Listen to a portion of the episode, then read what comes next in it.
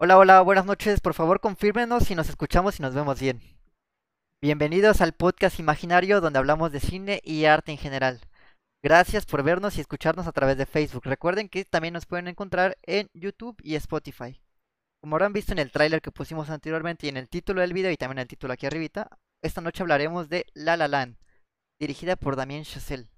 Una película musical para algunos, de romance para otros. Hay mucho de qué hablar de esta película. Pero antes de entrar de lleno con la película, me gustaría presentar a quienes me acompañan esta noche, comenzando con Kelly. ¿Cómo estás, Kelly? Muy, muy bien. Encantada de estar aquí para hablar de esta película que me tomó mucho tiempo ver, tengo que admitir. Eh, entonces estoy animada a poder, poder comentarla con todos ustedes y por, con las personas que nos acompañan hoy. Excelente. Que por cierto, Kelly es anfitriona de la sección de doramas, así que chequen, echen un vistazo a la sección también.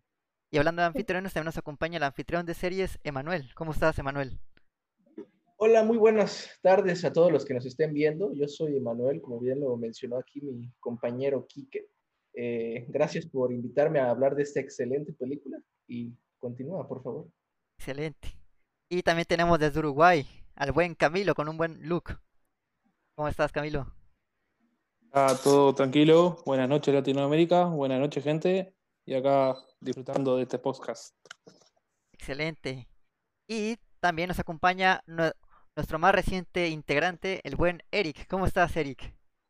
Muy bien, muy bien. Eh, emocionado eh, y ansioso por ver algunos escuchar algunos comentarios de, sobre la película, que creo que tiene como mucho por donde abordarse. Y para quien esté escuchando esto o viéndolo en vivo, que, que lo disfrute mucho. Excelente, gracias Eric. Y también como ya es costumbre nos acompaña Lori, que por cierto en un futuro será la anfitriona de la sección de música. ¿Cómo estás Lori? Hola, buenas noches a todos. Muy bien, gracias. Y espero que ustedes también estén bien. Aquí chicos que nos acompañan hoy en el panel y también los que nos están viendo. Y solo para recordarles que nos sigan en todas nuestras redes sociales. Estamos en Instagram, Twitter, Spotify, YouTube como Fenómeno Imaginario donde también subimos ahí el podcast después de que termina para quienes no pudieron ver el de hoy o los que no han visto la película no se spoileen y lo escuchen más tarde o otro día. Y también que visiten nuestra página web, fenómenoimaginario.com, donde también tenemos reseñas, este, detrás de cámaras y material extra. Y espero que les guste la película de hoy. Gracias. Excelente. Sí, como bien menciona Lori, hablaremos con spoilers. Así que no han visto la película, tengan en cuenta que está en Netflix y corran a verla. Y para ya entrar un poco de lleno con la película, me gustaría que Emanuel nos contara un poco acerca de la ficha técnica de la cinta. Cuéntanos, Emanuel. Claro que sí, mi querido Quique. Mira, para la gente que no conozca la película, está a tiempo todavía de, de, conocerla y si decide al final de yo decir la ficha técnica, pues, pues, vaya a verla y luego regrese con nosotros. Y si le da igual, pues que es igual con nosotros. La La Land es una película que se estrenó en el 2016 Llegó normalmente a casi todo el mundo en el 2017, pero se estrenó oficialmente en el 2016. Tarda 127 minutos. Eh, obviamente es una, producción de Hollywood, de Estados Unidos. El director es Damián Chazelle, que Damián Chazelle lo conocemos por hacer buenas películas, entre ellas esta joya, esta joya, y tiene otra por ahí que se llama Whiplash, no sé si conozca, y su más reciente es Firman, y el, el, el encargado de hacer esta hermosura de, de, música, estas hermosuras de canciones, es Justin Horwitz. Él, él es el, el, el, creador, el, que creó toda esta ambientación, ambientación perfecta que nos sitúa en, en un, en un eh, Los Ángeles un poquito más bello y podría decirse antiguo, pero ubicado en la actualidad. La fotografía es de Linus Sander y eh, aparte de, de, la fotografía, él se ganó el Oscar, igual que Damien Chazelle y la música de Justin Horwitz más otros tres Oscars. Le quitaron el Oscar de último minuto por, por eh, Moonlight, pero pues ganó, por así decirlo, unos minutitos. Y eh, rápidamente quiero decir que previo al estreno de, de, La La Land, Damien Chazelle escribió varios guiones, como El Exorcismo Parte 2, El Gran Piano, Cloverfield Avenida 10, eh, entre estas cosas, para, para empezar a agarrar un poco la banda de quién es él y de, del director de la película de la cual vamos a hablar hoy, de cómo es este crecimiento que tuvo hasta llegar a esta, creo que su mejor película. Híjole, híjole. Creo, creo, creo. bueno, pues. Comentarios controversiales que dice Manuel. Y pues bueno. Ah, perdón, perdón. Ah, no, no, no, perdón. Continúa, continúa. Iba a decir que me, me encantaría que ahora Lori nos contara un poco de la sinopsis de la película, porque fue ella precisamente quien nos recomendó esta película. Cuéntanos, Lori, Bien, ¿de qué pues, trata? Gracias, este, gracias Manuel, gracias Quique. Bueno, esta película es la historia de un chico y una chica, Sebastián y Mía, que se encuentran en, en sus vidas, en el camino, no sé, se enamoran y después por circunstancias que les pasan, les pasa o así, tienen diferencias, eh, toman cada quien su camino, un camino diferente, ¿no? Em, se sitúa en Los Ángeles, como bien había dicho Manuel. Mía es una aspirante actriz y Sebastián es un pianista de jazz que pues para no decirles más de la película y escucharlos qué les pareció, em, ¿qué tal si nos cuentan si les gustó o no? Eric, ¿qué te pareció la película? La verdad, am, me, gusta, me gustó mucho desde, desde, el desde que la vi por primera vez. Eh, ya van varias veces que puedo como revisitarla. Y como comentaba ahí fuera, fuera de, de transmisión, le decía aquí que, que yo tenía como un acercamiento muy curioso con esta película porque cuando estaba empezando la universidad, era como un momento donde veía muchos trailers de películas. O sea, cualquiera que salía, lo, luego, luego estaba como, ¿en en qué momento sale? Y mm, esta película, se, cuando se anuncia, tardó como medio año en llegar aquí a México. Tardó un buen, o sea, se anunció más o menos como eso de, de junio tal vez y llegó como hasta febrero, poquito antes de los Oscar. Y, y cuando la vi, estaba como en un proceso donde conocí muchas personas, demasiadas personas. Y anoche que la, que la volví a ver para, para, con, con a razón del podcast, luego, luego en el, en, en el plano secuencia del inicio, empecé como a sentir miedo, como de, oh shit, here we go again. como que me hizo recordar muchas cosas que había vivido. Y, y me dejó como una sensación muy, muy, muy agradable, la verdad. Con, unas cosillas ahí del, de los personajes, pero, pero que también nos platique Kelly. Bueno, eh, bueno, como dije al principio, yo esta película la vi, me, me tomé mucho tiempo en verla, quería verla cuando salió, pero por X razón no pude y la vi recién cuando la sugirieron para este podcast. Ah, me gustó, eh, yo soy fan de los musicales, esta como musical a lo mejor no es eh, 100% musical como otras películas y que algunos eh, de mis conocidos no les gusta ver conmigo porque como lo único que hacen es cantar y esta creo que como tiene un balance entre las canciones para expresar o, contar la historia y también tiene buenos diálogos. Ah, me, me encantó el vestuario, la música, disfruté muchas cosas de ella, eh, pero al mismo tiempo como con un sentimiento de, de nostalgia, o sea, como, como todo lo que pasa en, en la, eh, en la película. Creo que es, es muy buena, como toca muchos puntos importantes y lo hace de una manera muy pintoresca, como no, no de una forma usual eh, para los temas que aborda. Entonces creo que es, es una muy buena película. ¿Tú qué piensas, Camilo? Yo, ¿se me escucha? Yo voy a hacer Sí. una confes- yo voy a hacer una confesión, pero que quede entre nosotros nomás. Tengo un placer culpable. Me encantan los musicales. Los buenos musicales. Uy, uy, uy, los buenos. Los buenos, porque, porque acá, acá me, me obligaron a ver uno que, bueno, está. Historia pasada. Pero no, ¿Sabes qué tiene. No, no escuché, perdón. Problema de transmisión. No, pero em, me gustó, me gustó, me gustó. No digo que sea una obra maestra de los musicales, pero me gustó y bastante.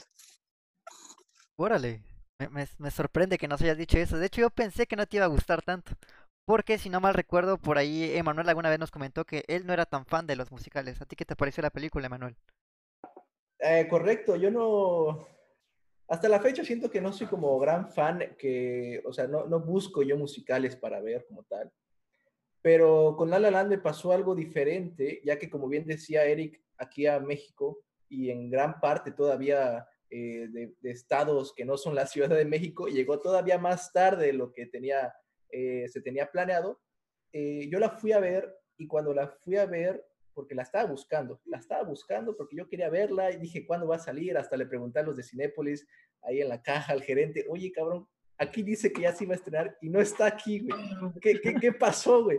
Así que, eh, al, pero al fin de cuentas llegó. Llegó a una sala muy pequeña, pero la sala se llenó y sinceramente me la pasé eh, increíble, me la pasé sumamente entretenido, eh, entusiasmado, eh, muy emotivo a la película en muchos aspectos, algo que se disfruta, las canciones, no son esa típica película que están hablando entre dos personas y de repente eh, hay una banda que sale de la nada y luego aquí otra música y luego un, un, pianista ahí y de repente empiezan a cantar todos con coreografías. Puede que, o sea, sí tiene eso, más que nada al principio, pero no es tan exagerado, no es tan película de, por así decirlo, una película de Disney en los musicales que hace. Tiene su, su, sentido y también no contiene tantas escenas musicales como tal. Tiene varias en, en diferentes partes de la película que te hacen disfrutarlo y tener eh, ese sentimiento por cada uno, porque la película está dividida en varias estaciones del año. Eh, por, por, ejemplo, podemos comparar estas estaciones del año con, la, con, la, con las partes que tiene una relación, como lo es el caso de Mía y, y Sebastián.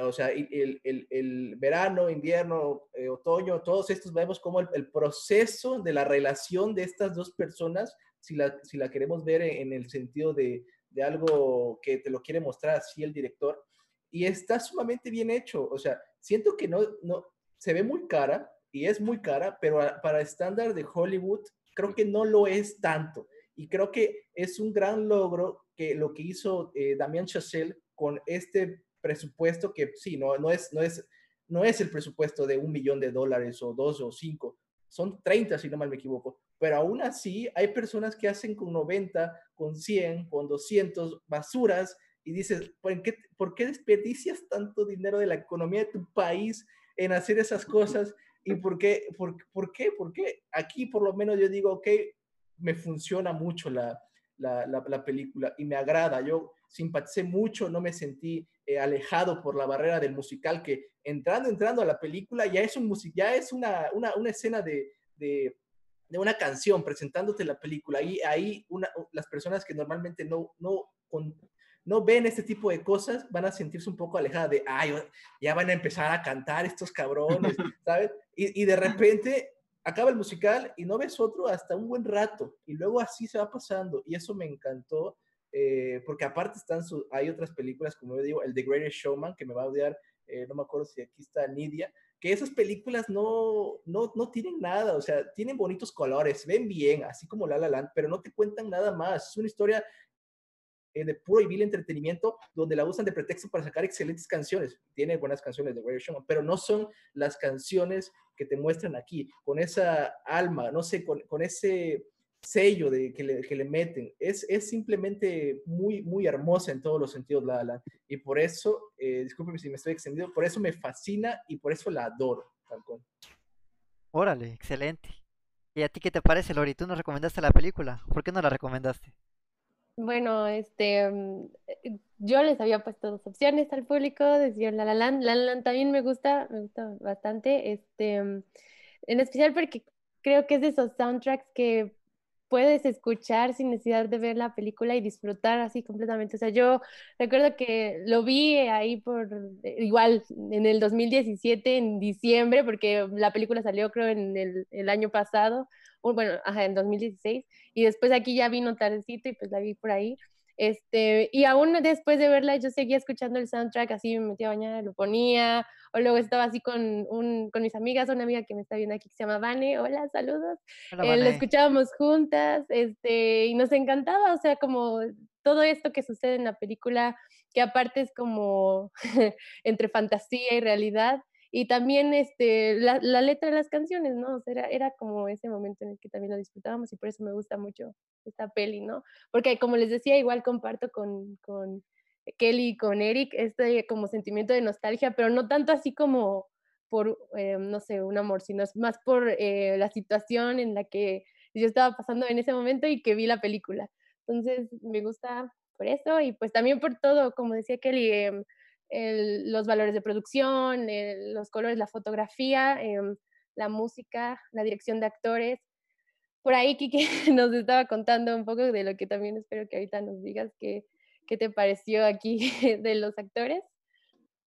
Híjole, no, no me malinterpretan por lo que voy a decir ahorita. Es una película muy bonita, es una película excelentemente bien hecha, pero quizás yo no sentí esa nostalgia, esa empatía que ahorita escuché que mencionan.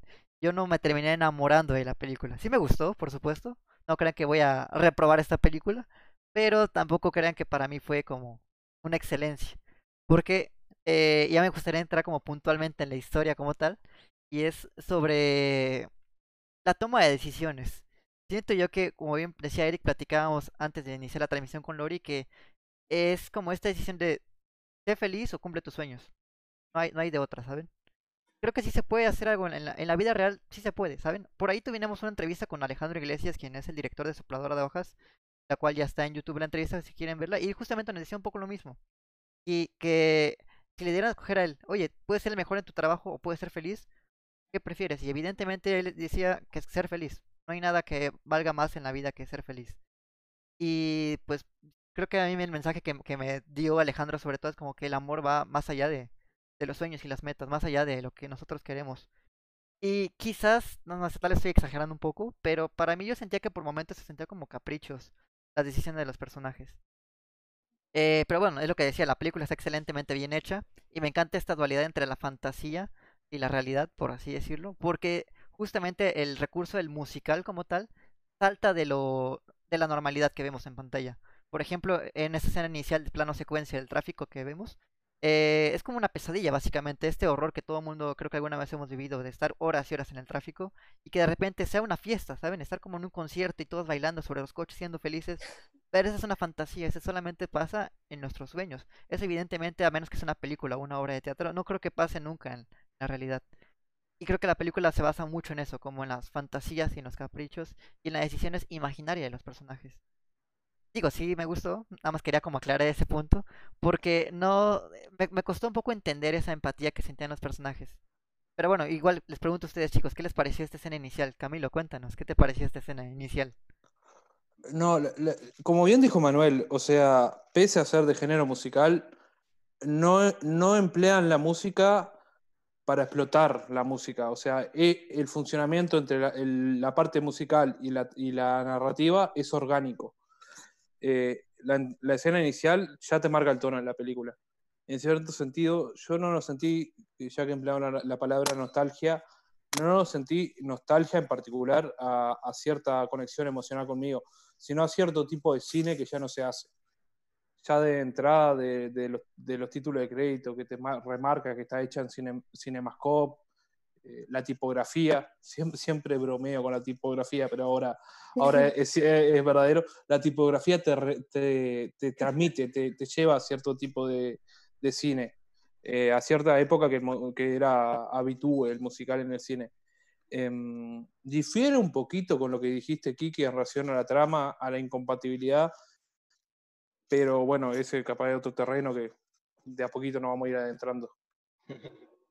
Es, es que yo, yo sí estoy un poquito em, ahí de acuerdo con, con Quique, porque, bueno, o sea, creo que la- las decisiones que toman, aquí otra vez como en Begin Again vimos, eh, eh, pues hace que los personajes tal vez se sientan como cada quien por su lado, ¿sabes? O sea, como, como que, no- o sea, aunque estén juntos, no hay, no, esa, no hay esa conexión, sino porque como tienen diferentes objetivos, entonces, este, pues están cada quien por su cuenta, ¿no? Y puedes ver la película solo con Mía y ahí está, ahí tienes también la película, pero puedes verla también con Sebastián y eh, Sebastián y también es como totalmente otro, otro, otro tono de la película, ¿no? Pero mm, tal vez si la comparamos con Begin Again, creo que sí siento más conexión que Keira Knightley y Mark Ruffalo entre estos dos chicos, ¿no? Pero no sé, hicieron su mejor esfuerzo. Es, curioso porque John Carney en sus películas prácticamente siempre aborda los mismos temas. Y son temas que se abordan en La La Land. La cuestión de, de- de los sueños, de, de la música, de, de- crear cosas a partir de, la- de lo que te sucede. Y de hecho la película está armada de tal forma en que los musicales van perdiendo su espectacularidad conforme va pasando el tiempo. Si se dan cuenta, al inicio es como muy estrambótico entre las calles y eso. Y el último que vemos, antes de la fantasía de qué hubiese pasado, sí, es Mía solamente enfrente de la de, de, de quienes le están haciendo el casting. Entonces, también ahí como que va aterrizando la idea de, sí, está bien por una parte tener sueños, y, como que te centra esto de, de, pero estás en la vida real. Y es algo que también le pasa a los personajes, de pueden soñar lo que quieran, pero al final les van a como, la, la, la misma vida los va a aterrizar. Sin embargo, el, creo que la actitud, yo, yo, yo, no, yo no empaticé tanto con, con Sebastián, ¿saben? Porque constantemente se, se ve que, que Sebastián tiene un sueño, que es prácticamente como rescatar el jazz, o sea, formar parte de, de, de, de un jazz del que ya no existe. Y Mía es poder cumplir su sueño de ser actriz que tenía desde niña. Pero la forma en la que los dos, en, la que los dos lo abordan es muy distinta. Sebastián, eh, eh, por lo menos puede tocar jazz en medio de un, en, un restaurante y siempre está con esta actitud de, es que no toco lo que quiero. Y ya está en una banda, en una buena banda, que, que no me dejarán mentir, que la música no se escucha nada mal cuando están en, en el concierto y está, de, está desagusto. Es como, todo el tiempo está molesto si no hace lo que él quiere. Y Mía no hace lo que quiere y aún así él está echando ganas en, en, en, el café y no está con esa actitud todo el tiempo. Y, y, a mí de repente, no en el momento en el que vi la película, pero ya, ya, ya pensándola después, fue como, este tipo es un douchebag, este tipo todo el tiempo estaba con esa actitud y, y, y al que no le gusta el jazz es un ignorante o, o, o, cualquier música es horrible, como que sentía como, después pensándolo bien, yo no, yo no vi tan buena persona a Sebastián. No, yo, yo, yo en ese aspecto, perdón que eh, quería la palabra, Kelly.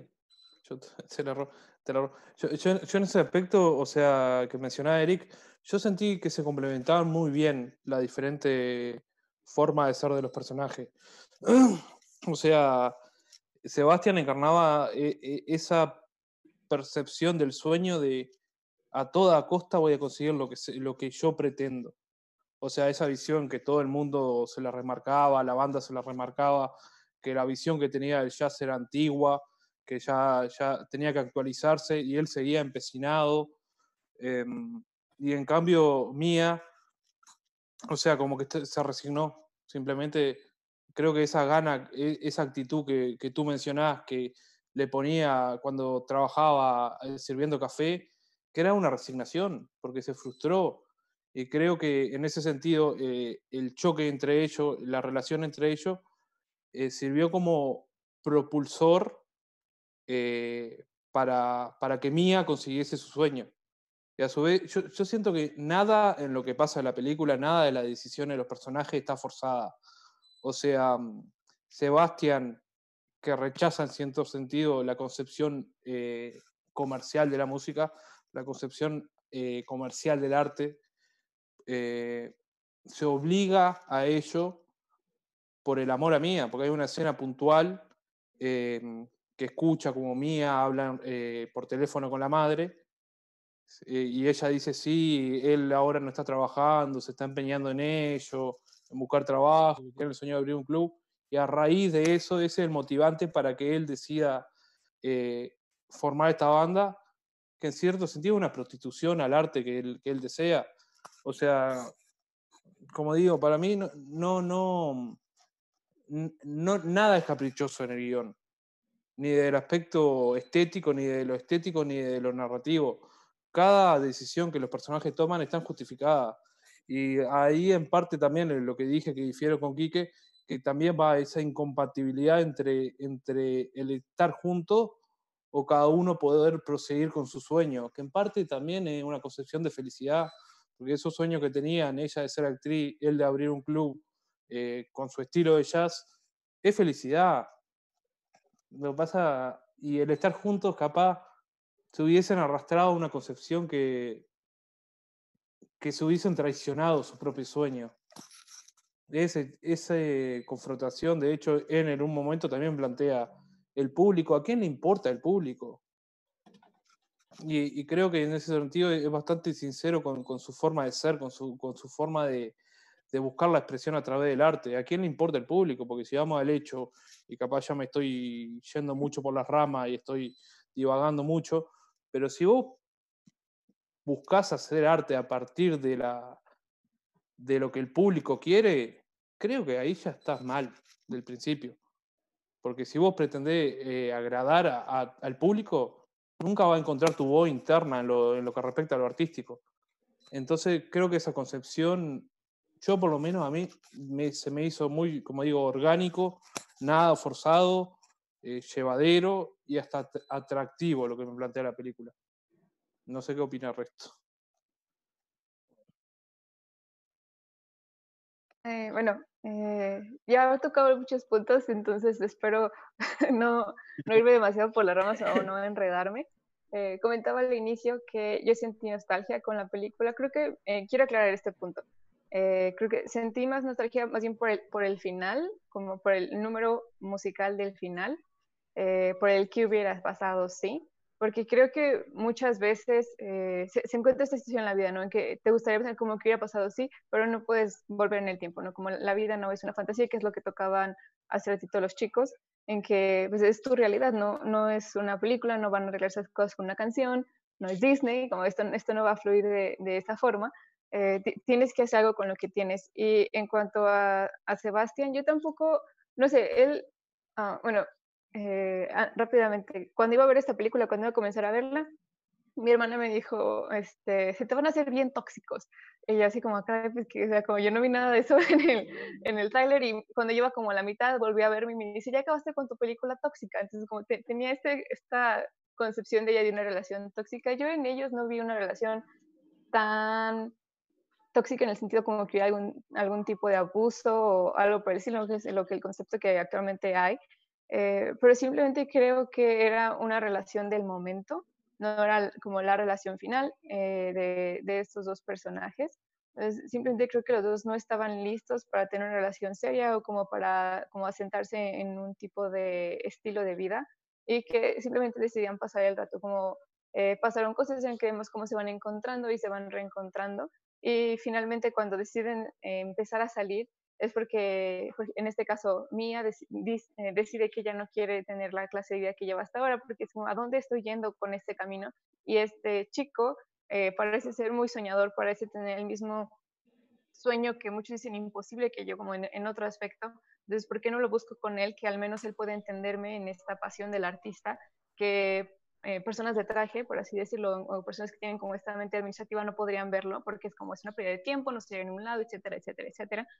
Entonces creo que por eso se, se, juntaron, por eso ella decidió terminar con esta relación e ir a buscarlo. vemos que funciona, ¿no? Que, que, van desarrollándose en esta, en esta búsqueda de su sueño de los dos y se están impulsando un poco. Y coincido con lo que dice Camilo en cuanto al motivo de por qué eh, Sebastián cambió su, eh, su, su, vida. Eh, pero ahí creo que Sebastián era como un niño pequeño en que estaba buscando a los demás para culpar por su situación personal. Es como, quizás tengo un trabajo, pero no puedo tocar jazz porque mi jefe es un ignorante. Quizás tengo esto, pero no puedo hacer esto porque, y así, como si siempre está señalando a alguien a quien culpar. Y creo que es una, no sé, e-, ese se me hizo muy estresante en ese aspecto porque no disfrutaba de la vida para nada, porque para él nada estaba bien, si no, si no podía tocar, o, eh, tocar jazz a su manera. Y no, no abordaba este amor por la música de la forma correcta, siento yo. Eh, porque en lugar de negociarlo con su jefe, en lugar de como hablar como con, con, ciertos clubs para pedirles una noche, como para ganarse fama, él quería imponer su voluntad a la fuerza. Entonces creo que ahí fue como lo tóxico que yo vi de, lo que decía mi hermana, entre ellos dos simplemente fue, se me hizo una relación como, como universitaria, se puede decir, como de que estás empezando el primer semestre, quién es este chico, quién sabe, pero pues vamos a salir con él a ver qué sale. Este, y así, como que realmente no tienen una perspectiva de los dos juntos, sino simplemente los dos por este momento. Eh, y es como lo, que yo vi más que nada en, en, estos dos personajes. Mía, por otro lado, sí sentía que eh, tenía una idea más clara de dónde quería llegar. Y como veía la actitud de Sebastián, yo siento que eso también la motivó a ella a aferrarse un poquito más y en cierto punto soltarlo, eh, porque ella quería ser feliz con su vida, no quería sentirse que estaba perdiendo su tiempo o que estaba yendo a, en círculos, simplemente quería tener una, una idea más clara. ¿no? Porque para mí eso fue lo que, lo que yo vi. Y ahora sí, lo siento, quería abordar todo eso. no, estoy también de acuerdo con Kelly. No, y sí, o sea, Sebastián lo vemos desde el principio como hasta su hermana lo regaña como si fuera un niño chiquito, o sea, como de ya arregla tu vida. Y en cambio, pues sí, o sea, mía es más centrada, ¿no? Este, y también lo podemos, creo que hasta sentir con la estética visual, los colores y todo. Siempre cuando está Mía es como colores vivos, como colores, este, está el amarillo en su vestido en esta escena, eh, creo que es de las más icónicas, en donde están bailando los dos aquí con el, la hora mágica detrás de ellos, que está increíble. Y también en partes como cuando va a hacer la audición, hasta el momento en el que ella va y canta esta parte eh, de lo que su tía le contaba, ¿no? Para su última audición de irse a país. Es como el único momento en el que la vemos con tonos más claros, pero es porque ya está ella como decidida a tomar otro camino, ¿no? Y siento que por eso tampoco funcionaba la, la relación, porque cada quien tenía ideales diferentes. O sea, como ayer hablábamos, Emanuel y yo estábamos diciendo, de unos diálogos en especial que son los que les dice John Legend, creo que se llama John Legend, a, este, a, Ryan Gosling, no, digo a Sebastián, que es como que él es muy tradicionalista, o sea, él está como todavía enfrascado en el pasado, en, en querer hacer algo que ya no está como pegando, que ya no es para el tiempo en el que están y pues por eso hasta él se siente que está vacío, ¿no? Que, que no, no lo llena nada, que está muriendo también, eh, al contrario de Mía, ¿no? Que ella quiere buscar más y, seguir sus sueños y, y, tiene esta como ambición, ¿no? Por, porque, como decía Camilo hace rato, que ella sí quería complacer un poquito al público y también como llenar ese lado de, de fama o no sé. Y, y Sebastián, no. Pero creo que podría llegarse a sentir que todo en la película es como un sueño, yo creo que por lo mismo que decían las canciones y esto, pero si lo ven desde el momento en el que ellos chocan, como nos lo muestran al final en el epílogo, chocan en el restaurante, desde ahí al final es como si nunca se hubieran conocido y ya era como, ah, bueno, tuve esta fantasía contigo porque te vi, me gustaste y ya. Y al final pues todo fue, fue como un sueño, o sea, no, no pasó nada. Exacto, ahora, ah, perdón, perdón, Manuel, perdón. Ah, no, no, continúa. Ah, iba, a decir rápidamente que ahora que lo dicen aquí, creo que el inmaduro era Sebastián, Sebastián, porque más bien ella, eh, como bien mencionaba, estaba más centrada, ya que al final, si notamos al final, es exactamente el mismo destino, sea con Ryan Gosling o con el otro chico, es lo mismo. Se casan, tienen un hijo y tienen la casa de sus sueños y todo. Eso quiere decir que ella sí estaba consciente, ya estaba segura y estaba más como centrada en lo que quería. Y, y aún así, Ryan Gosling realmente no era como que interfiriera en el destino de ella, ¿saben?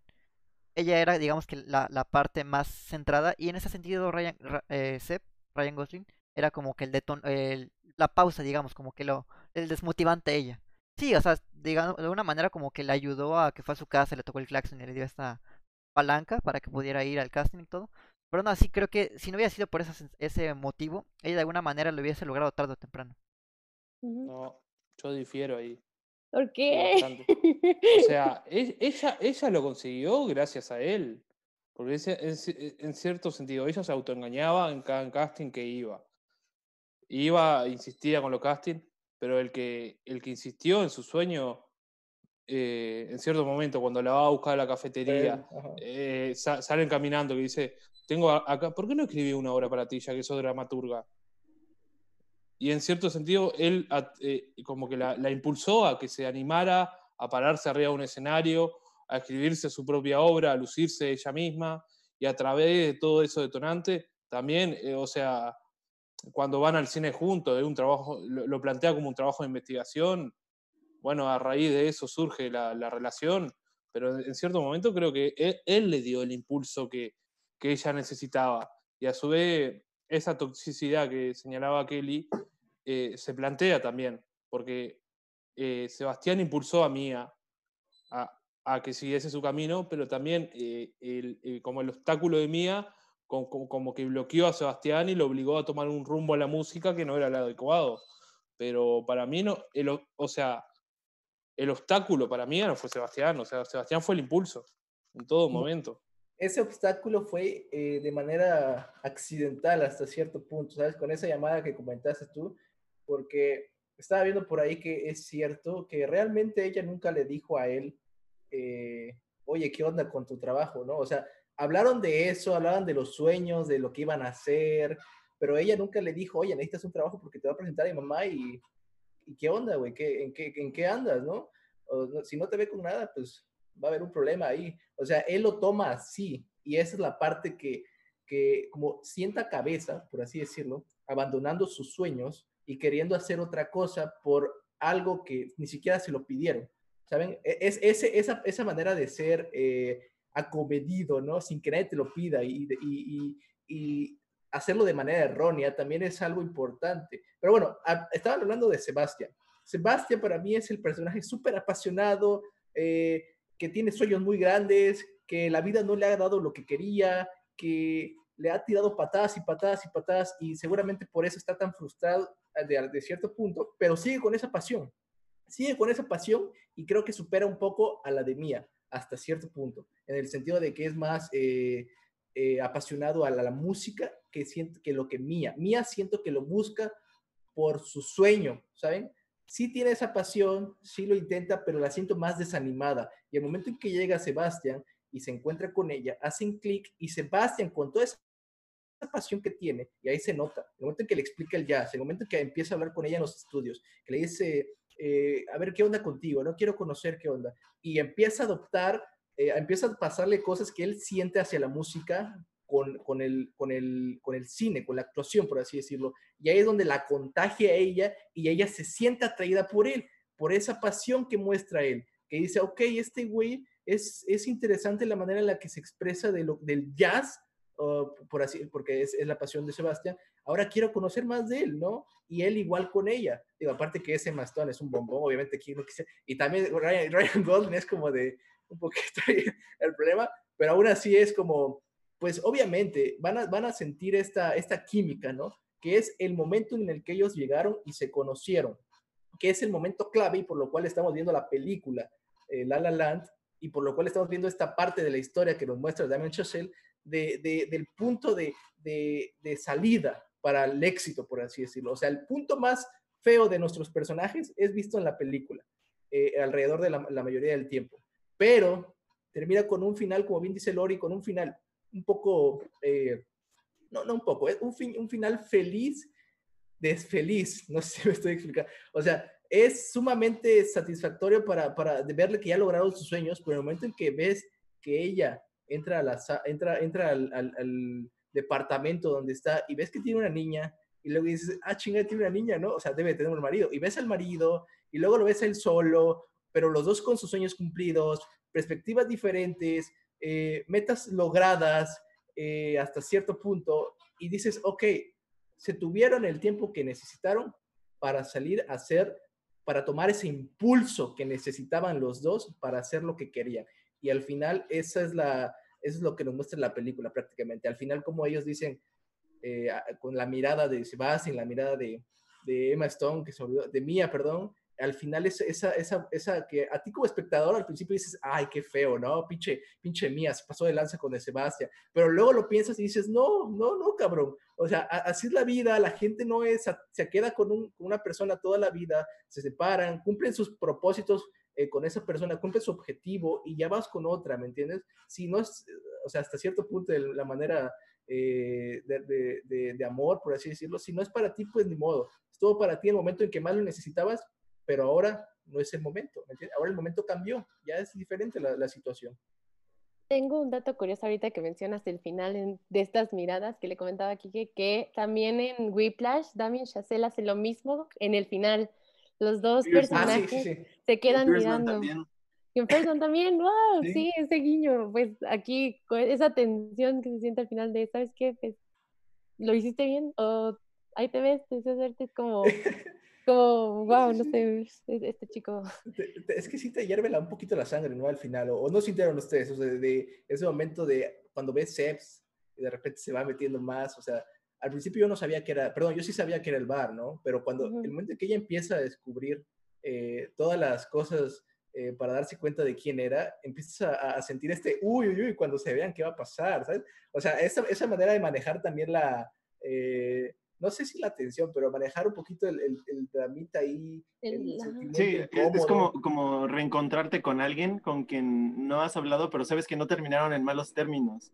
Exacto. Pero que no es como el buen momento como, como para pararte y, e, e, ir con esa persona. Sí se siente como esa sensación de, como, como que te corre la sangre por todo el cuerpo cuando lo ves. Y, no, nos comentaban aquí, en, en, nos hacían el comentario de que si en realidad creíamos que para, para cumplir su sueño tenían que estar separados.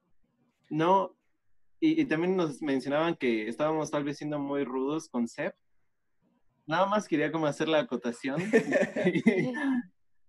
o sea, nos gustó mucho la película. O sea, realmente es una película muy, muy, muy entretenida. Descalificamos un poco la, como esta concepción de tienes que escoger una cosa u otra. Pero eso no significa que, que digamos, es que es un mal personaje o, o esto o el otro. O sea, simplemente son como, son ideas que no compartimos realmente no estamos de acuerdo con eso. No, no es que lo reprobemos del todo. Pero re regresando a lo de Manuel, sí, sí se siente.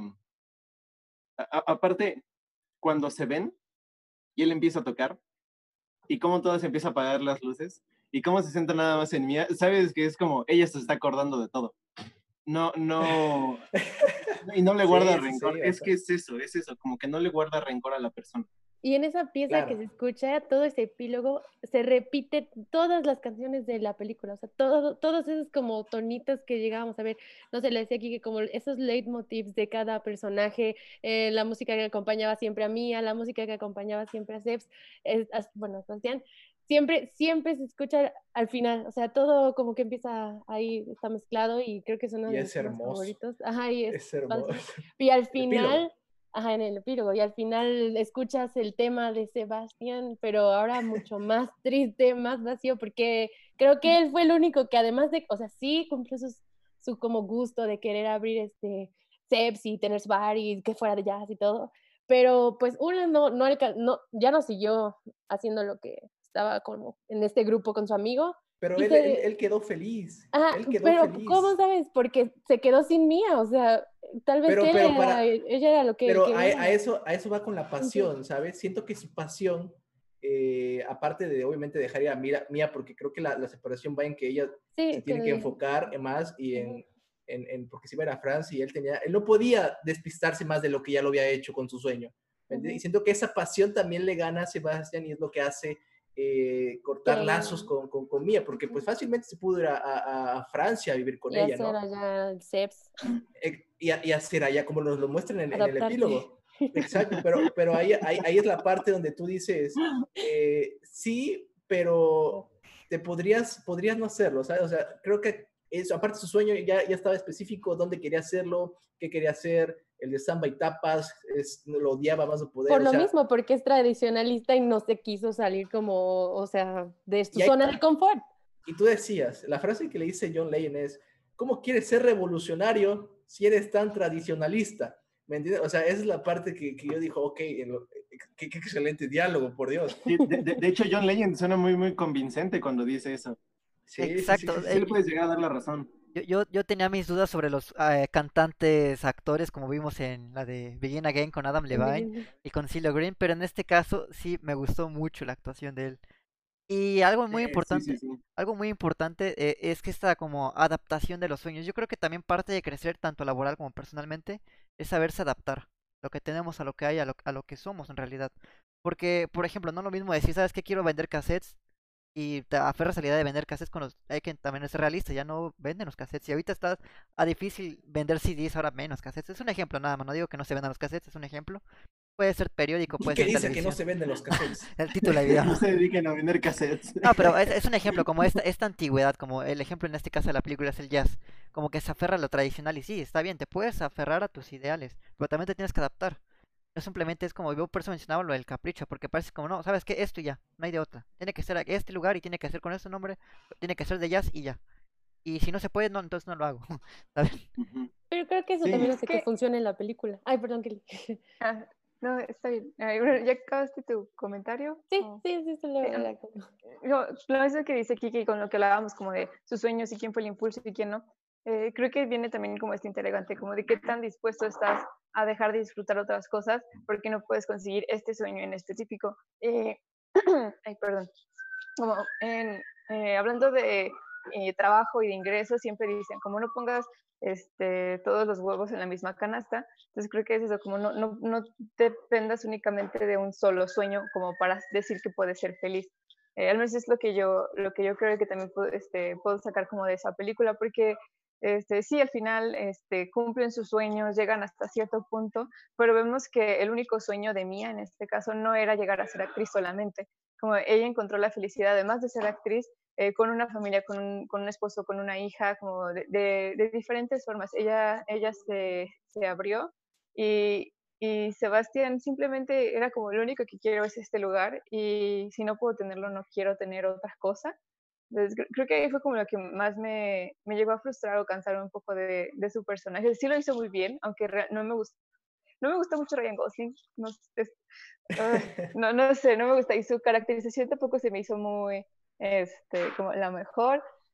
Pero en cuanto a todo, a todo lo que estamos hablando ahorita es eso, de que qué tan dispuesto estás a, de, a dejar de disfrutar tu ahora como, con las cosas que tienes, con las cosas buenas que tienes, porque no tienes una cosa. Este, y es algo que, que por ejemplo, eh, Sebastián no está dispuesto a disfrutar ni a Mía, ni a su banda, este, ni, ni, el éxito que estaban haciendo, porque se me está cansando. Era como, es que yo ahorita puedo estar con, con mi club de jazz, pero estoy aquí teniendo mucho éxito con mi banda. Entonces, siempre como que lo, lo veía con este ne negativismo, se puede decir. Como, creo, creo, que fue lo que, lo que yo vi más, sobre todo en, en su personaje.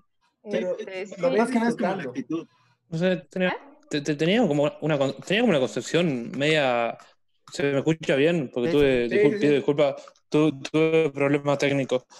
Tenía como una concepción media patológica del personaje. Pero esta patología del personaje eh, me resultó atractiva. La forma de ser, de, de... ¿se me escucha? Sí, sí, sí. sí, sí. sí, sí.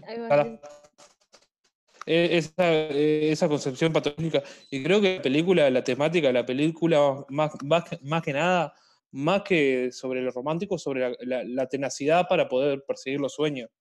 O sea, de hecho, en el final utópico que él se imagina cuando se reencuentra en el, en el, en el bar de él después de cinco años, cuando visualiza una hipotética vida que pudieron haber tenido juntos, eh, visualiza todo, tuvieron una familia, todo lo que sea, le acompañó a París, se visualiza fuera de su sueño.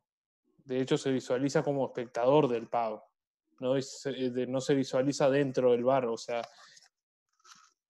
va también en ese sentido, o sea, la incompatibilidad que tiene el hecho de conformar una familia o conformar, o conformar una pareja o conformar un amor con la imposibilidad de, de conformar porque cada persona, independientemente de la relación que tenga, son, son ideales distintos, son objetivos distintos, son cuestiones distintas que cada uno persigue. Bueno, en este, en este caso lo, de la película te lleva a una cuestión extremista, una actriz y un músico, y cada uno por su respectivo labor tiene una agenda complicada que muchas veces es muy difícil. De hecho, en cuestiones cotidianas de la vida, a veces es muy difícil, muy difícil compa compatibilizar en este sentido una actriz que va a un rodaje a París, un músico de, del underground, como quien dice. O sea, hay cuestiones que son incompatibles, directamente son insostenibles.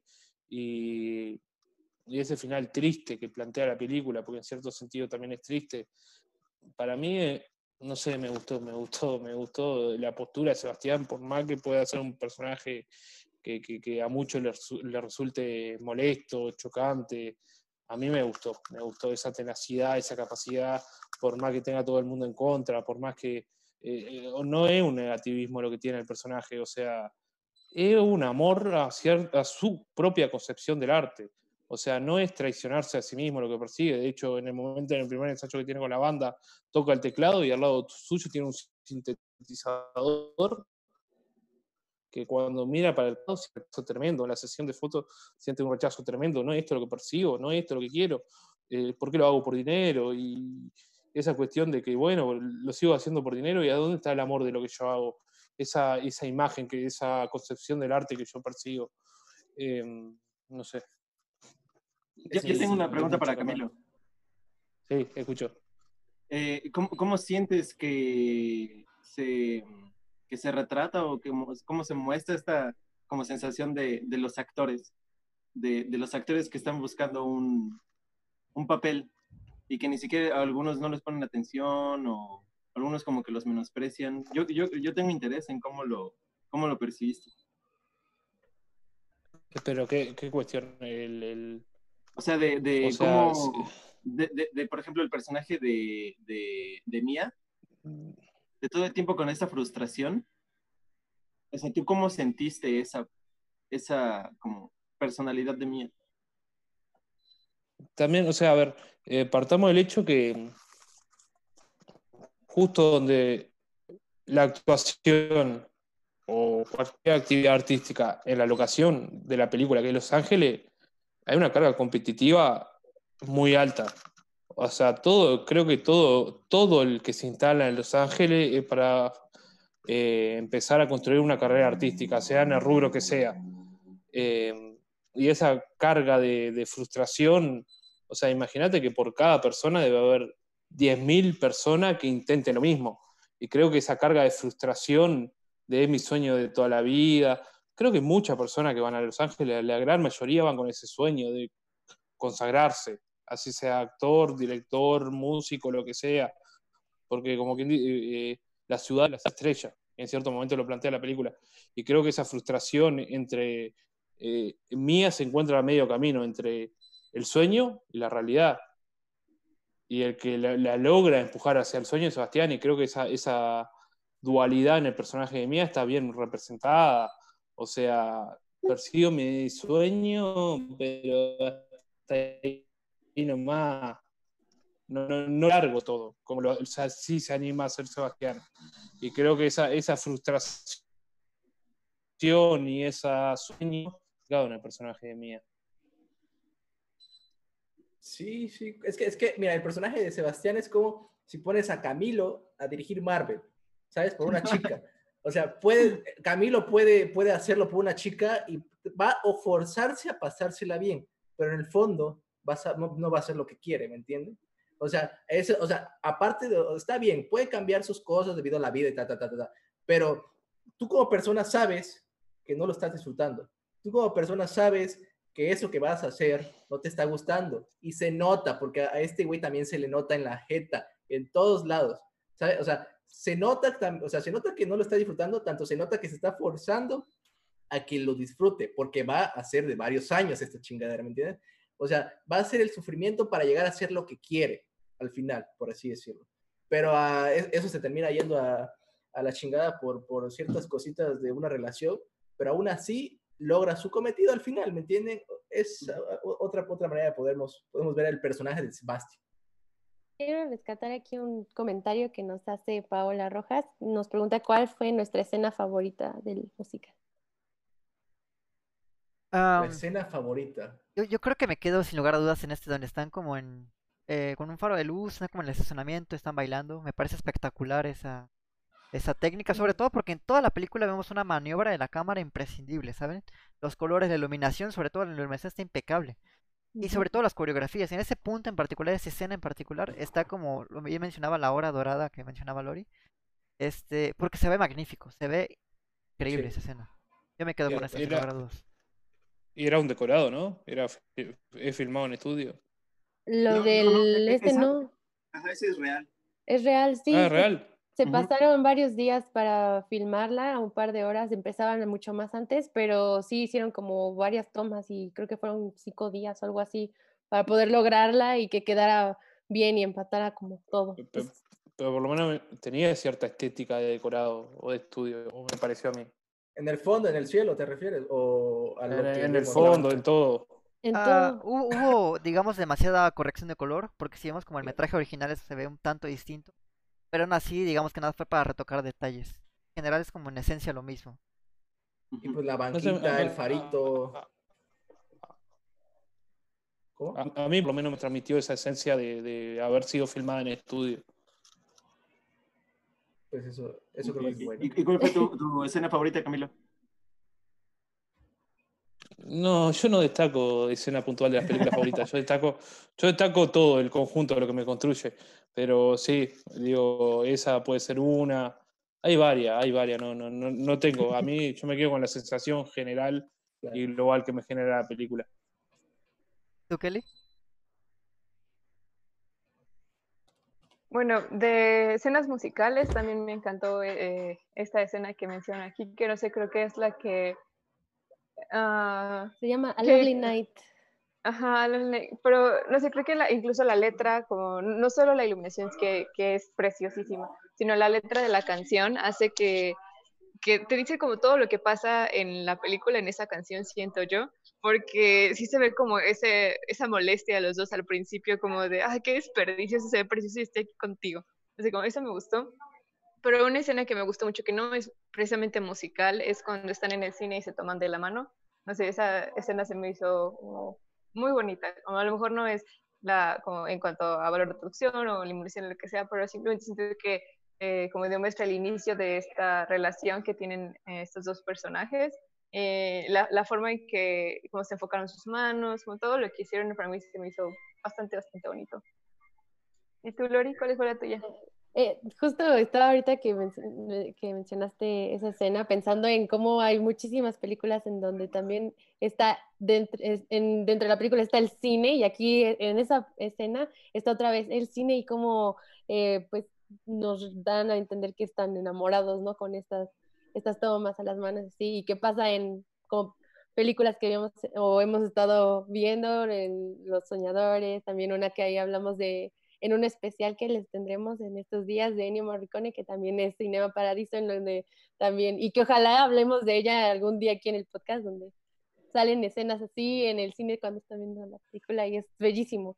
Eh, pero creo que mi escena favorita es este cuando ay no, no es que me, es que también estoy con y me gustan todas pero creo que al final la, la, del final es la que más me hace sentir es la que digo wow qué, qué o sea qué qué acaba de pasar no todo cómo se sienten ellos dos eh, con las puras miradas porque ni siquiera hablan la música es lo que más eh, te hace sentir, entonces sería esta en el final.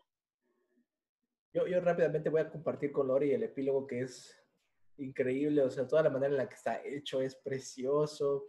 Ahí sí se filmó, se filmó en sets, de hecho sí lo vemos como lo están filmando en, al principio.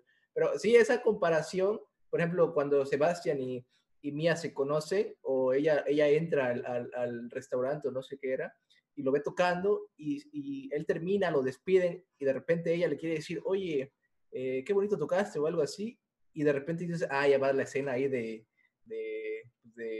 de, diálogo entre los dos, cómo se van a empezar a coquetear y la chingada, y no, no, no, él, él se topa con ella y ¡pum! O sea, la, la hace para allá porque está enojado, eso no te lo esperas, y al final ya vemos como la escena ya más preparada, hasta vemos al, al, al, al de Whiplash, se me olvidó su nombre ahorita, J.K. Simmons. Haciendo, J.K. Simmons. J.K. Simmons bailando junto a los demás, o sea, es como de bonita la sensación, eh, precioso todo, cómo te lo transforma. Luego se van a, a, a Francia, o sea, en, en, en, Francia, así como lo que hubiera pasado. Luego la parte cuando llegas a, cuando ellos eh, eh, tuvieron a, sus hijos, por así decirlo, también es, y, la música es más triste, o sea, triste al grado de que te, te da cosas, te, te, te, hace el nudito ahí en la garganta si, si, si le entraste ya a la película y ya termina con él simplemente haciendo los, el típico, no el típico, pero lo que hizo mucho en eh, los últimos toques de notas de, del piano, ¿no? Y cómo se empieza otra vez a, a, iluminar todo y vemos cómo vemos sus caras y cómo ella ya se quiere ir, todo eso es hermoso, claro. Y voy a, voy a, voy a juntar aquí rápidamente para, para no tardar más la escena también de, de las canciones, perdón, la, la, canción favorita que es obviamente toda, toda la del principio de Another Day of Song y Somebody in the Crown, creo que se llama, esas dos me fascinaron sobre las demás. ¿Y tú, Eric? ¿Cuál fue tu yo, favorita? Yo quiero rescatar un comentario que dice que dice Max Fer que su escena favorita fue ver a Ryan Gosling al descubrir que el Oscar era para Moonlight. fue, fue, fue, a Darren Whitty, ¿cómo, ¿cómo, se llama este? Barry Jenkins. No, no, no, no, el que, el, el, el que se equivocó en el nombre. Eh, ah, este, eh, ay, sí, sí, sí. Bueno, ese, ese señor, sí. Warren Beatty. Muy, muy, muy gracioso. No. ¿Quieren entrar a esa polémica? ¿Cómo, um, cómo, cómo le quitó el pasamos Oscar? a otro punto? No, no, no estaría bueno, ¿eh? Ustedes que... Sí, de hecho, habían unos comentarios al principio que nos, nos decían si creíamos que Moonlight tenía mejor guion y actuaciones y que si creían que, si creíamos que La La Land merecía el Oscar en vez de Moonlight. La La Land merecía el Oscar en vez de Moonlight. 100%. La La es la película más bonita y bella que salió ese año, junto con, eh, pero pues no es tan bonita y bella, pero la que criticaron ayer, siento que eran de mis favoritos para ese Oscar y, y, Y pues Sí, La La Land pero- sí, La Land sí, Ah. sí, sí, sí tuvo seis Oscars, pero le faltó el más importante. Ah, ah, pero creo que Animales Nocturnos no estuvo nominada al Oscar. No, no, estuvo. eh, estuvo, creo que eh, Michael Shannon, si no me equivoco, pero solo él y lo demás Sí. vacío a la película. No, no, de hecho, no me de hecho, acuerdo. bueno, creo que quien debió haber ganado, de hecho, eh, debió haber sido Arrival. No, no, no. No, no, no, no. Ahí sí no voy a compartirte la opinión. o sea, Arrival es precioso también, pero La La Land, eh, es un poquito más. Sí, creo que es la más memorable de ese año, pero sigo pensando que Moonlight estuvo bien que se lo ganara. Yo también estoy de acuerdo que que no. Moonlight se lo ganara. No, es que ese año No, estaba Moonlight, estaba Arrival, estaba, eh, eh, ¿cómo se llama? Eh, obviamente La La Land, eh, Animales Nocturnos, de verdad no estuvo nominado a Animales Nocturnos a Mejor Película.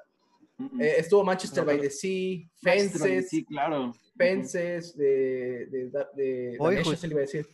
No, Boyhood fue un año anterior, o dos años anteriores tal Fue vez. dos años antes. Ah, ok. sí, sí, Pero, sí. pero, o sea, entre la competencia, la mejor para mí, 100% La La Land. Eh, No estaba la de. No es cierto. Ah, eh, estaba eh, DiCaprio, Hawkstone no. Haw- eh, hasta el Eh, último hombre. Hasta el último hombre. español. Ah. También Ajá, estaba esa. of Rich. Ujú. Estaba Lion también, la de Regreso a casa. Y la de. Eh, esa, esa, esa, también estaba esa cosa, es cierto.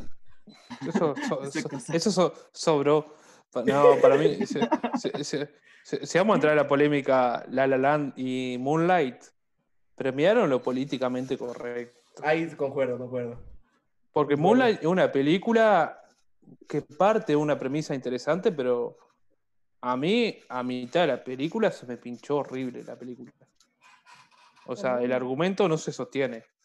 Pero está. Moonlight no, no es el tema de discusión de hoy. Para, pero para mí, como, como, como valor artístico, La La Land le ganaba. Sí, concuerdo contigo, Camila. Excelente. Por aquí en los comentarios nos dice Gastón que Arrival debía ser la ganadora.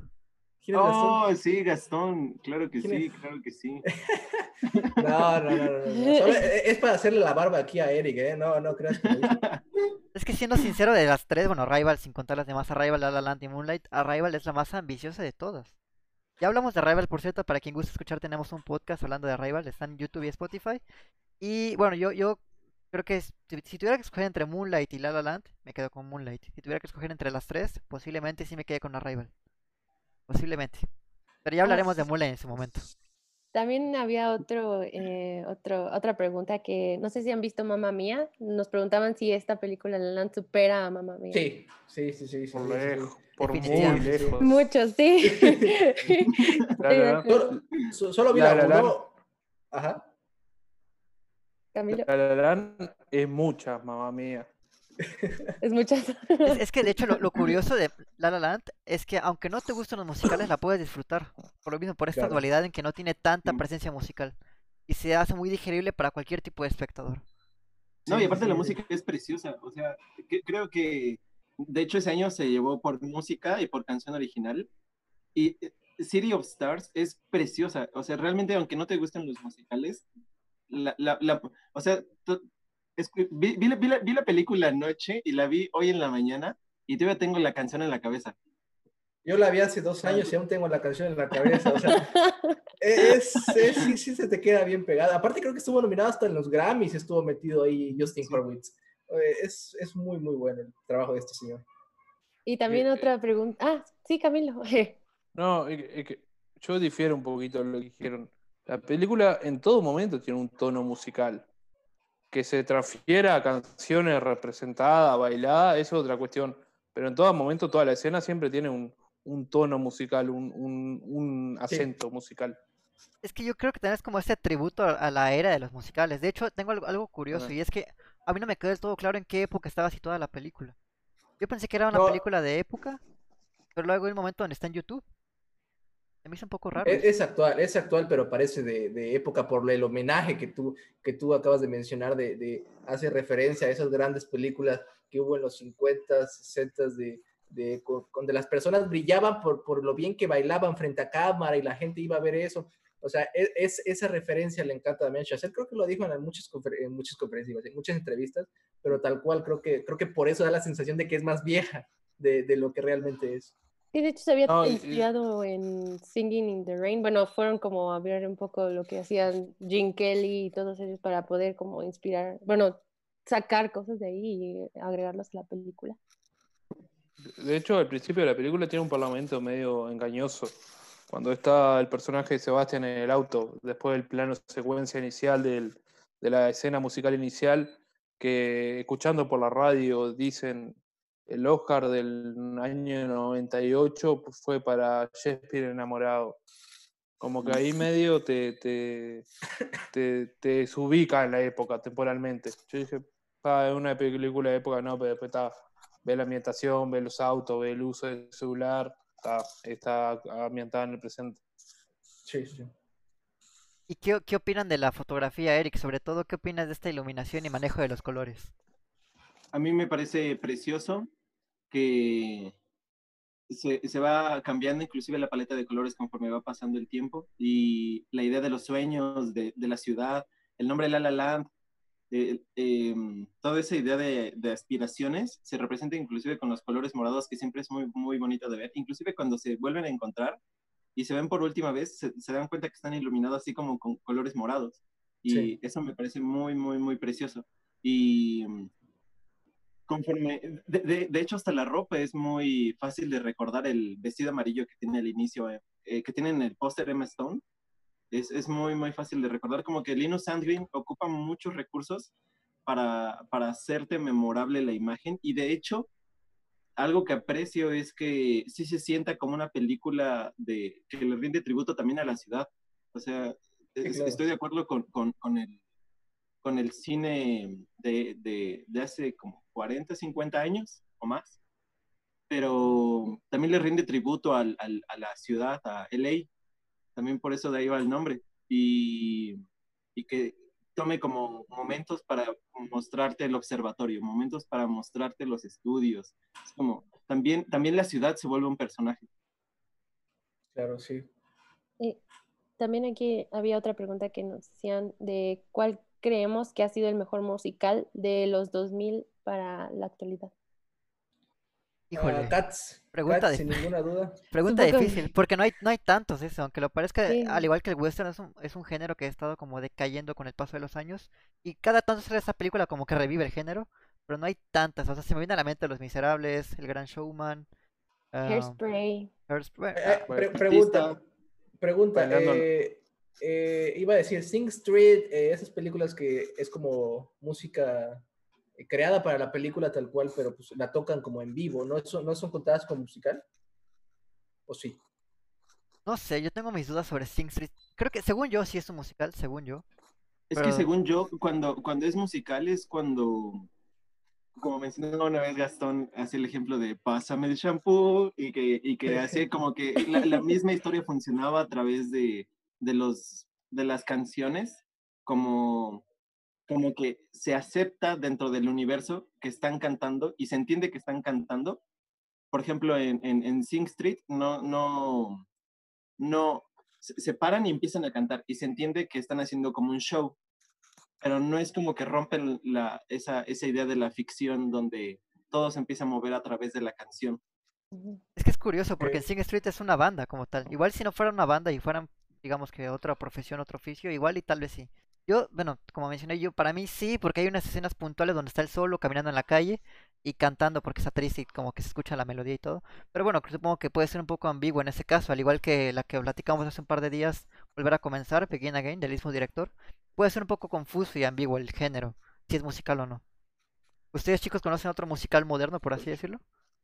Eh, Eh, yo tengo uno. Dancer in, in the Dark, de Lars von Sí. Con Eh, York.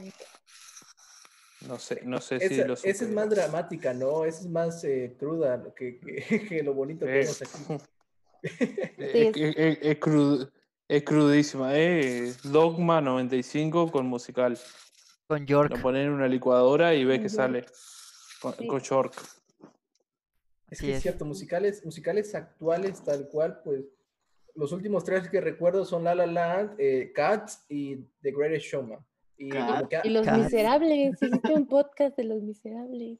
pero Los Miserables ya es de do- do- 2000 2013, si no mal me equivoco, ¿no? O sea, los más Ah, Por, recientes. por eso, de, de ese hasta hasta aquí, o sea, Del del, del 2000 2000 al 2000. Hasta hoy, hasta ayer. Ahorita- hasta, hasta ayer. Por ejemplo, mencionaban Chica- Chicago. Yo no he visto Chicago, pero, pero no creo que sea mejor que La La Land. No digo, A mí hay uno que me gusta, que me gusta mucho, pero no sé si se considera musical. Supongo- supondría yo que sí que se llama Across the Universe. Es todo la, es todo lo de los virus, pero me gusta la película. Mm, mm, No sé si. Eh, creo que sería como este caso de Yesterday, ¿no? Como este, igual los Ah, Beatles. eh, eh, Rocketman es un musical. Igual Rocketman Bohemian. Rhapsody, ¿no? No sé si.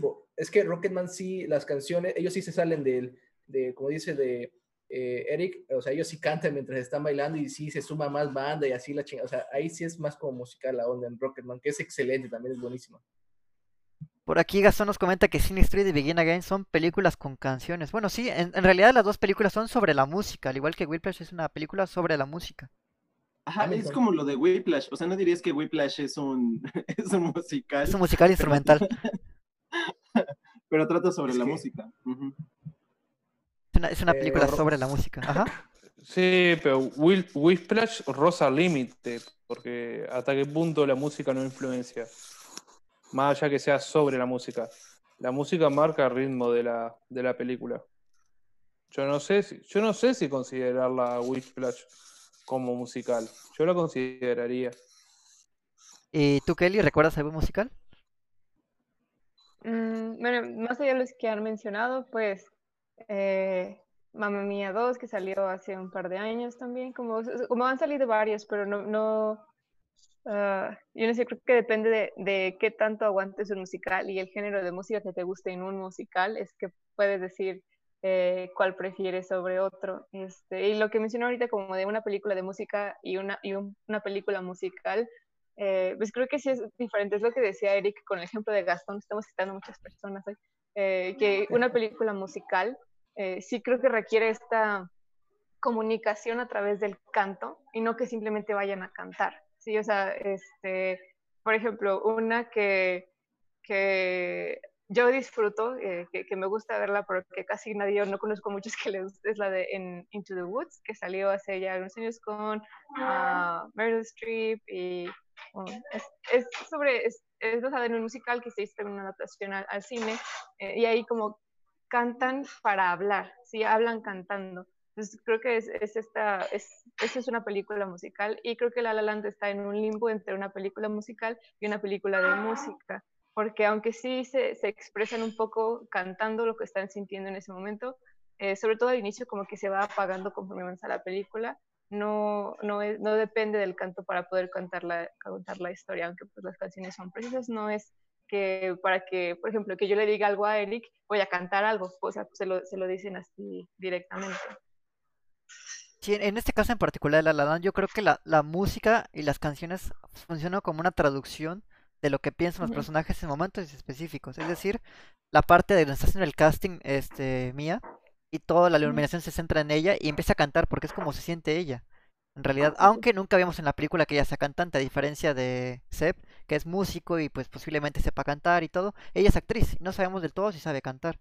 Pero en la película, como dentro de la cosmovisión de la película, por así decirlo, expresa sus emociones a través del canto. Yo sí pondría a La La Land como musical, pero Sí. Sí, Yo, la yo Land, sí. quiero rescatar uno que es el artista. el artista, ok, sí, sí. El artista ar- me, me parece que. De, de hecho, y es igual ganó el Oscar. Me, me, me parece muy. Tal vez. no- la creo más memorable de lo que es.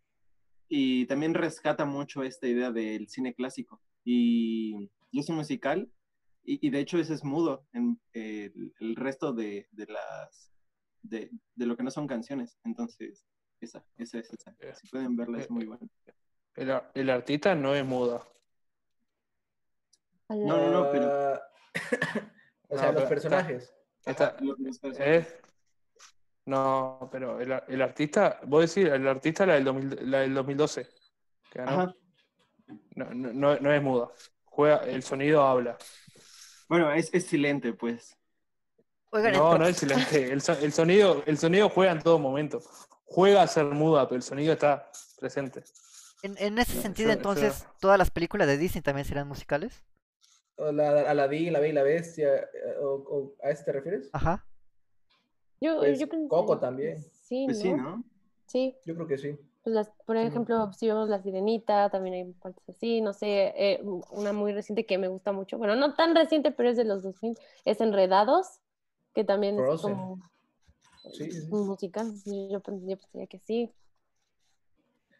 No- más nos comentaba. Gastón que inclusive Ajá. hay uno, un musical mexicano del 2014 con, que se llama ¿Qué le dijiste a Dios? y tiene canciones de Juan Gabriel. Es que creo es una película de Juan Gabriel, ¿no? No, Está interesante ese, de hecho. Ese sí lo vi.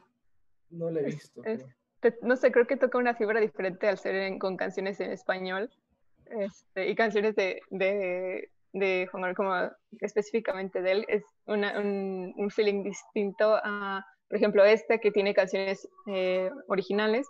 eh, y, por ejemplo, por otro lado, yo sé que aquí mucho hate a Mamma Mía, pero, por ejemplo, los que son fans de ABBA, eh, que les pega como ca- cada fibra, es lo que decía, como cada musical como el que, que a alguien le guste el musical depende de qué tanto tolere la música en la película, como en un nivel extremo como Into the Woods o en un más o menos como aquí, y qué género de música le guste en el musical.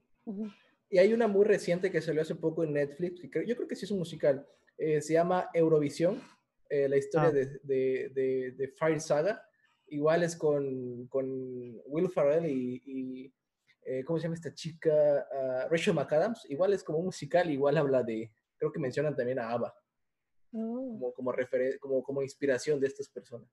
Iba a mencionar otro que, que creo que em, es- tiene un tono de música un poquito más diferente, bueno, podría ser, tanto Sweeney Todd como A Nightmare Before Christmas, Claro, sí, sí. son, Sí, son- sí, claro, claro. es música totalmente como Sí, sí. extraña, pero De hecho, de hecho, igual pero sí. hay un- una última aportación de, de- de- de- de musicales que tengo ahorita en la cabeza.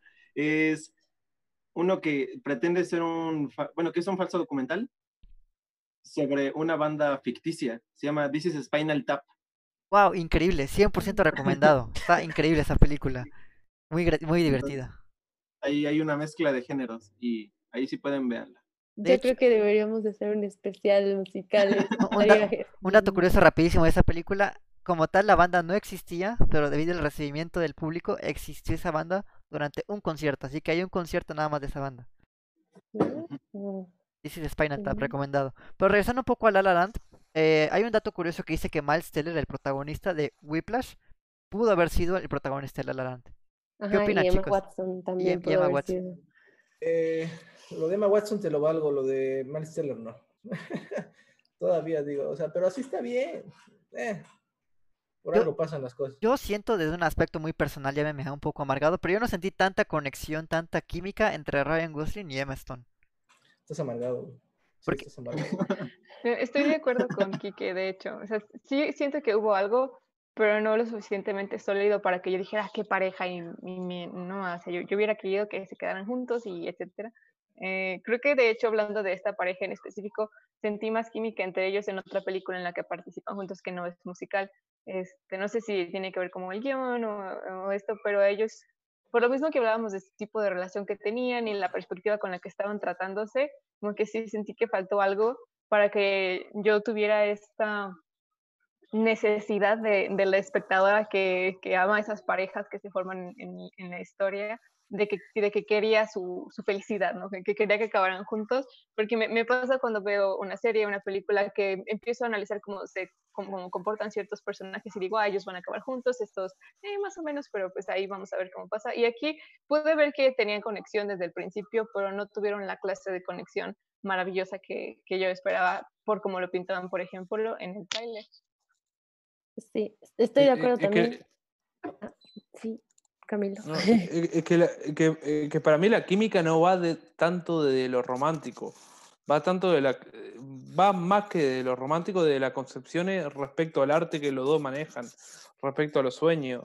No tanto, no trata una película aborda lo romántico, pero no trata de lo romántico. Mm, Bueno, sí, yo solo iba a decir que estaba de acuerdo con ustedes, tampoco lo sentía tan este, como de conexión y, y con, igual aquí Gastón nos comenta, sí se siente más la conexión en Loco Estúpido Amor que aquí en, en La La Land, pero bueno, no sé, igual y era, fue algo de la dirección de actores. Eso precisamente es el detalle. Yo creo que Damien Chazelle es un excelente director. Aunque suene un poco redundante, director de actores. La dirección de actores en general en Whiplash está increíble. Miles Teller saca todo su potencial y J.K. Simmons lo hace impecable. En este caso, La La Land, creo yo que, no sé, digo, ya es un aspecto muy personal, pero no me terminó de convencer tanto el personaje de Ryan Gosling y Emma Stone por ahí estuvo en la línea de como que no me la terminaba de comprar. Digo, a mí me encanta la interpretación de Emma Stone. Sí, o sea, ganó el Oscar.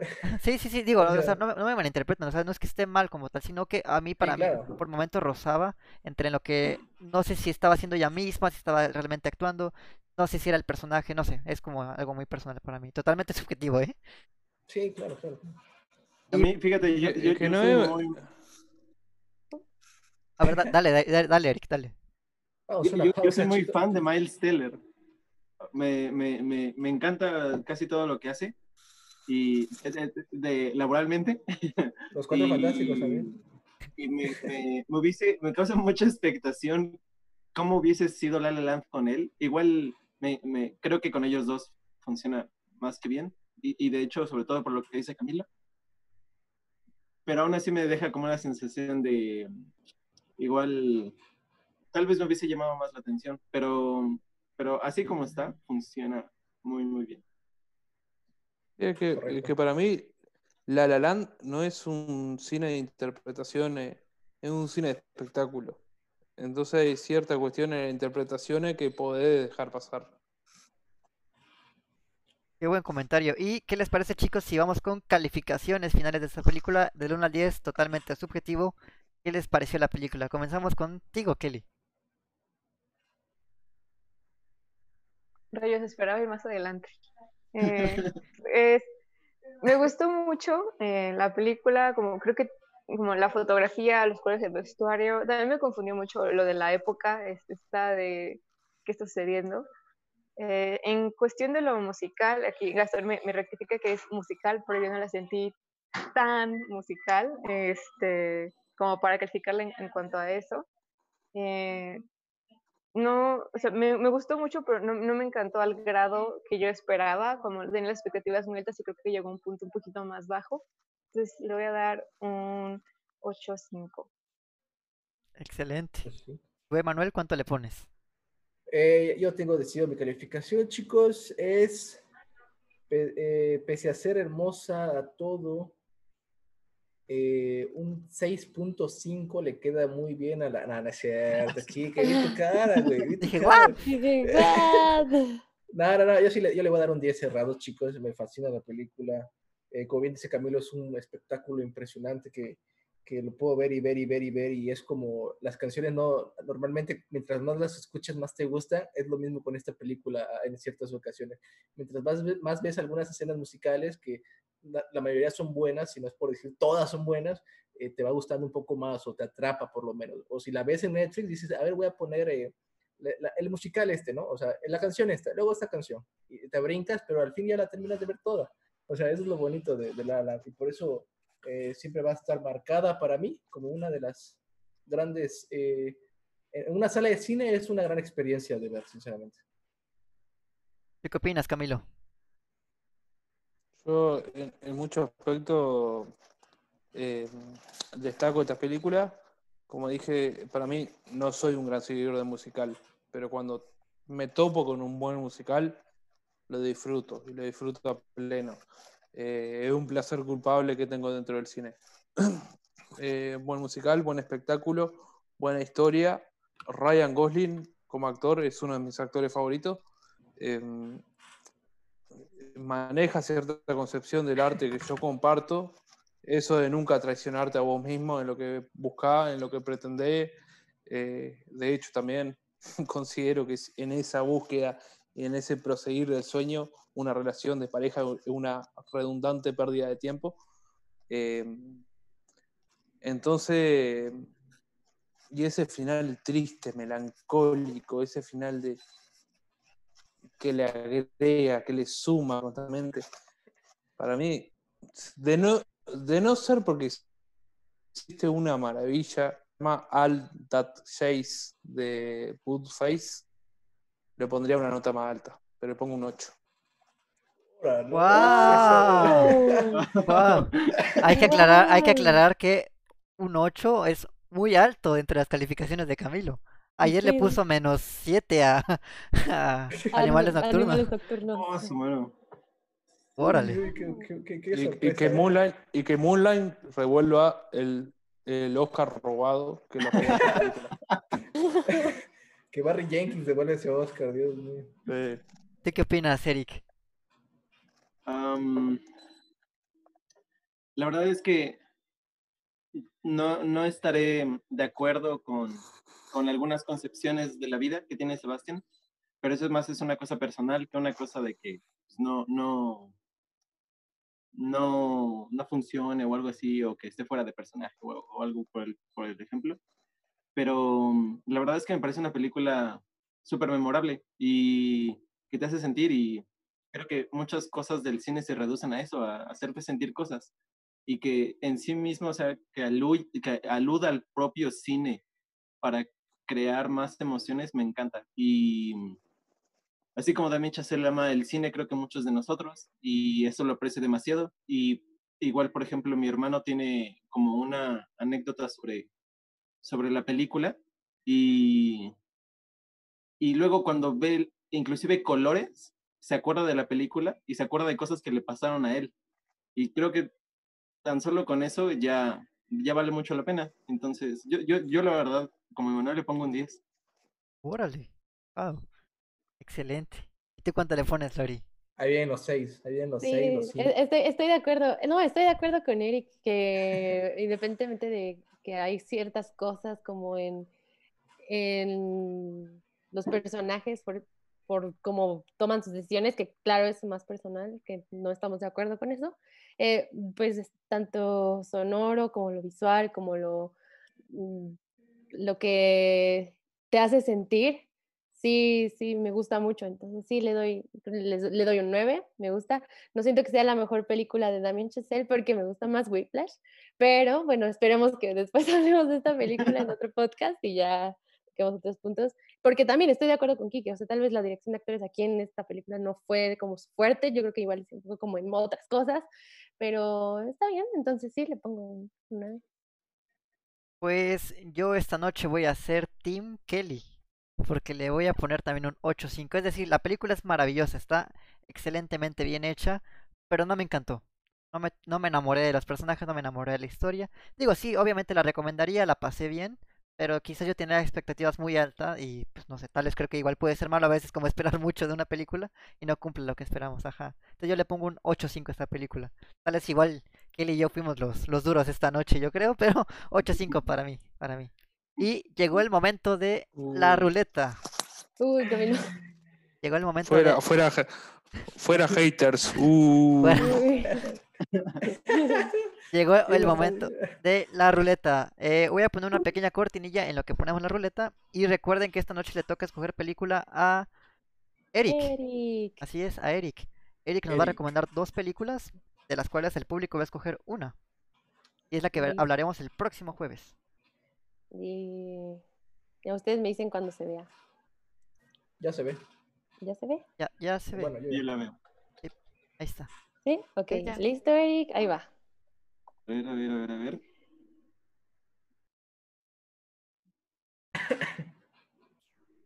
¿Qué será? Obras Oh, maestras maestras clásicas. clásicas. Obras maestras clásicas. Obra maestra clásica. Sí, sí, sí. Recuerden que Eric va a escoger de dos películas para que, bueno, nos va a dar dos películas para que el público escoja la que podamos hablar el próximo jueves. Así que, Ok, venga Eric, ¿qué nos traes? les traigo una secuela de un podcast que ya se había hecho aquí y del que soy muy fan, que es El Padrino, con El Padrino 2. Excelente. ¿Ok? O una película que yo vi hace unos pocos meses y me parece preciosa, de un director que se llama Jacques Becker, y se llama Le Trou, que es un... es como unos hombres que están en una cárcel y que tratan de huir, y es una cosa súper, súper emocionante. Es como del sesenta y tantos, cincuenta y tantos, y es francesa. Y de hecho, la, toda la- dato curioso, toda la secuencia de la prisión en el Gran Hotel Budapest, hay mucho inspirado en esa película. Entonces, hay que, que escogen. Órale. Let's Who de Jack Becker, sí, cierto. es el- Let's Who contra El. Padrino 2. Es momento que la audiencia escoja en los comentarios cuál prefieren que hablemos la próxima semana, el jueves. Eh, Igual Dale. si quieren las escribo. Sí, tal vez lo estoy Ah, pronunciando mal. Let Who, ¿cómo se pronuncia? Let's- Sí. Lo voy a poner en los comentarios para que lo puedan leer. Para que tenga un voto de Let Who. Un voto. ¿Qué- tiene- Ahí está. No, no, no, lo decía de una buena manera para que también se cuente como un voto.